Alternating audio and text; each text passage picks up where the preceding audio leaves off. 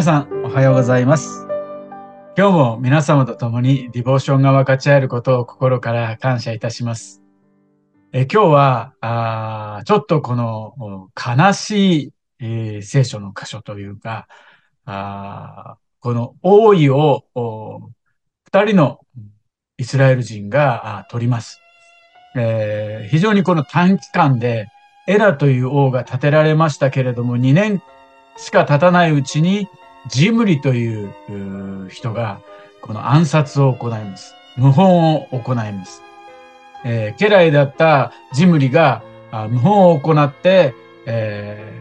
このエラを殺してしまいます。えーところがこの7日間、7日しかこのジムリが王になるというのは叶いませんでした。その謀反を企てたということがあらわになって、えーオムリという次の人が王になります。えー今日もそのようなところから神様の御声を共に聞いていきたいと思います。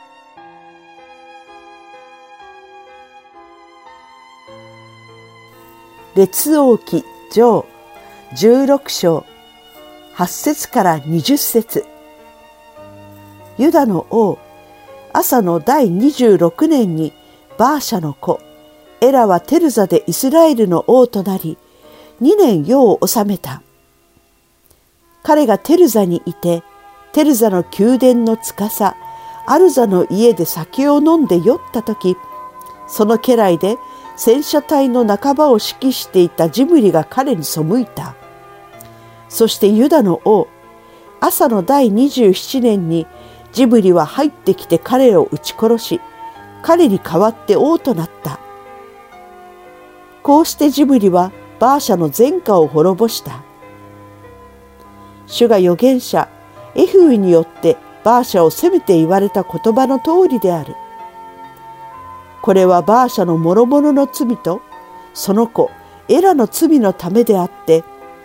彼らが罪を犯しまたイスラエルに罪を犯させ彼らの偶像をもってイスラエルの神主を怒らせたからであるユダの王朝の第27年にジブリはテルザで7日の間世を治めた民はペリシテ人に属するギベトンに向かって陣取っていたが、その陣取っていた民が、ジブリは謀反を起こして王を殺したと人の言うのを聞いたので、イスラエルは皆その日陣営で軍の長、オムリをイスラエルの王とした。そこでオムリはイスラエルの人々と共にギベトンから登ってテルザを囲んだ。ジブリはその町の陥るのを見て王の宮殿の天守に入り王の宮殿に火をかけてその中で死んだ。えー今日の箇所は本当にこの、おなんか映画のワンシーンというか、本当に短い期間で王がこの二人入れ替わりますけれども、お本当にこの、良い状況ではなくて、継承するというのではなくて、えー謀反を企て、そして、えー酔っているところを、エラーという王が酔っているところをこのジムリが殺してしまいます。そして王となりますけれども、その謀反があらわになって、えー次にこのオムリというものが王になりますが、このジムリはほとんど自殺というような形で、たったな7日間だけ王となって、えー亡くなっていきます。このような、あなんていうか、このドロドロしたというか、そのような中から神様の御声をどのように聞いていくの、ことができるのかなって、ちょっと思ってしまう反面もありますけれども、神様はこのようなところを通しても私たちに、え恵みを語ってくださると信じます。えー今日まず第一番目に見たいのは、あこの悪に対して悪で報いては何の身を得ることができないということです。このエラという王も、実は神様にこの背を向けて罪を犯し偶像礼拝をしていました。ですから、あ神様からこの預言者を通して、えー語られていたんですね。滅ぼされる。ですから彼らにもチャンス、悔い改めるチャンスがあった。しかし、そのようなことをしないでいたので、このジムリというものがあ現れて、えー、殺してしまいます。まあ、これも無本でしたので、悪に対して悪で答えて、ですから、たった7日間しか王になることができず、このジムリもこの世を去っていきます。悪に対して悪に報いては何の身も得ることはできません。もちろん神様はこのような状況を用いられました。しかし、これは本当に、えー、神様が本当に願ったことではありません。私たちも時々悪を行われるということはあんまりないかもしれませんけれども、ちょっと意地悪なああことだったり、理不尽な状況、理不尽なことを言われたり行われたりするっていうことがあると思います。私も実際そのような対応をされると、心がこうもやもやして、うん、誠実にもう答える必要ないんじゃないか。ああいうことをされるんだったら、私も同じようなあ態度で切り返してもいいんじゃないかなって、えー、なぜなら向こうがもともと本当にひどいことを行ってるんだから、いいんじゃないか。無視したっていいんじゃないか。また、あ本当にこの良い応答ではなくて、えー、この否定的な感じで返してもいいんじゃないかって思ってしまいます。しかし、決してそれは豊かな実を結ぶことはありません。私たちは祝福を持って返したいと思います。なぜなら、イエス様こそが私たちが罪の中にいる時から祝福と恵みを持って十字架の道を歩んでくださったからです。ですから私たちも同じように祝福を返したいと思います。私たちは祝福の宅急便になりたいと思います。私が、あこの30年前ですね、30年前に、え一般の企業で働いていた時に、いつも来るお客さんで、えー、周りの人から、本当にこの同じ社員からもこう嫌われていたというか、あちょっとこう距離を置かれていた人がいました。そのお客さんはいつも来るんですけれども、本当にこのお酒の匂いがして、えー、そして本当に言葉遣いも本当に悪くて、えー、ですね、暴言を吐いたりしま、暴言とまではいかないですけれども、きつい言葉をかけたりして、えー、みんな社員はちょっとこう距離を置いていました。えー、私はあディボーションの中で神様がどんなことがあっても誠実に、そして愛を持って答えなさいっていうことを語ってくださっていたので、えー、仕方なく、えー、その人に誠実に、しかも他の社員がみんな避けるので、私しか対応することができなかったので、えー、私があ本当に対応しました。最初のうちは本当に、ああ、またあの人が来たって思いましたけれども、徐々に徐々に、えー、彼は心を開いてくれて、そして、え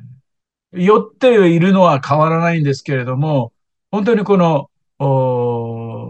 私を可愛がるというか、よく面倒を見てくれるようなお客さんになっていきました。そしていろいろと聞いてみると、実はすごく大きな会社を相手に会計士をやっていて、すごいストレスがいつもあって。でも、実はすごいやり手なので、ストレスがこう発散させるためにうちに来ていたような、まあ発散させるためというか、まあ、たまたま、うん、そういう形になってしまったんだと思いますけれども、本当に私を通して、え私にたくさんの注文をしてくれたり、え、よく私のことを可愛がってくれるというか、そしてある時はもう本当に笑顔まで見せてくれるようになりました。周りの社員は、いや、あの人が、ええー、笑ってるよとか、吉田君、すごいね、すごい気に入られてんじゃないとか、あ言われましたけれども、そしてよくよく聞いてみると、本当に、愛情深い人でした。えー、神様は本当に私たちが祝福を持って、善を持って答えるならば、神様こそが本当にそこに答えてくださる。そのようなお方です。私たちに今どのようなあことがあるでしょうかあ悪に向く悪に向かって悪ではなく祝福を運ぶものになりたいと思います。また、この王たちは、あ二つ目はあ、あなたの、私の属する場所に祝福を届けましょう。この王たちは自分が罪を犯すだけじゃなくて、自分の国、えー、聖書を見ると、イスラエルをも罪を犯させた。国のリーダーとして自分が偶像礼拝するだけではなくて、国全体にまで影響を与えて、えー、神様に背くような形になってしまいました。えー、私たちもいろいろなあ地域やあまた学校、クラブ、部活、家族、えー、いろんなところに属していると思います。私たちもそこに何かを運ぶことができます。良い影響力、悪い影響力、いろいろあると思います。私たちはぜひ神様の祝福を運びたい。祝福の宅急便になりたいと思います。えー、まあ何を運ぶか、もちろん福音を伝えるのが一番ではありますけれども、まずはそこの人たちのために祈ったり、その状況のために祈る。そしてさらに進むならば個人的な関係や良い状況になるならば、あ本当にその場に行って祈ったり、えー、神様の祝福を、愛を伝えることができたらいいんではないかなと思います。今日は一日、私は祝福の宅急便です。と覚えて歩める一日であることをお祈りいたします。最後にお祈りします。ハレルヤ天のお父様、今日もあなたが私たちに御言葉を語りかけてくださったことを感謝いたします。えー、本当に理不尽なことを受けたり、また嫌がらせを受けたり、また、うん、良くない対応されたりするときに私たちも悪を持って同じような態度を持って返してもいいんじゃないかという誘惑に駆られることがあります。しかしあなたは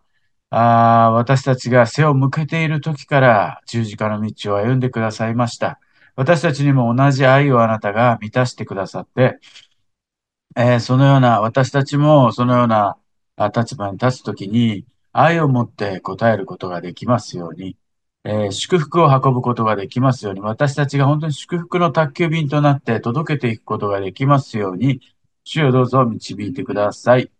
えー、また、あ今日も病と戦っている姉妹、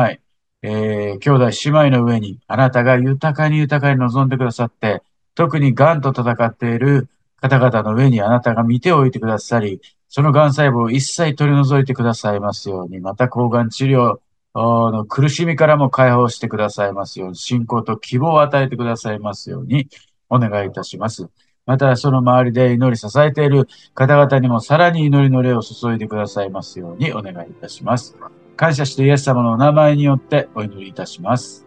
ね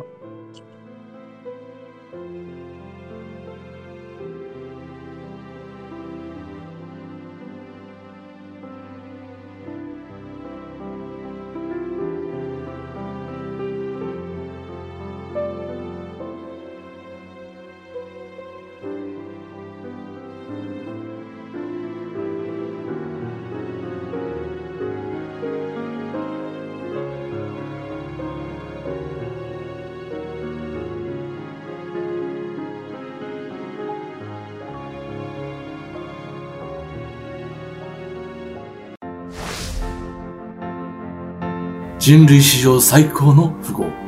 長寿、子供、財産、あらゆる幸いを手にし、多くの慈善事業を行った。医学研究所や大学などを設立。人類の不死と発展に大いに貢献した。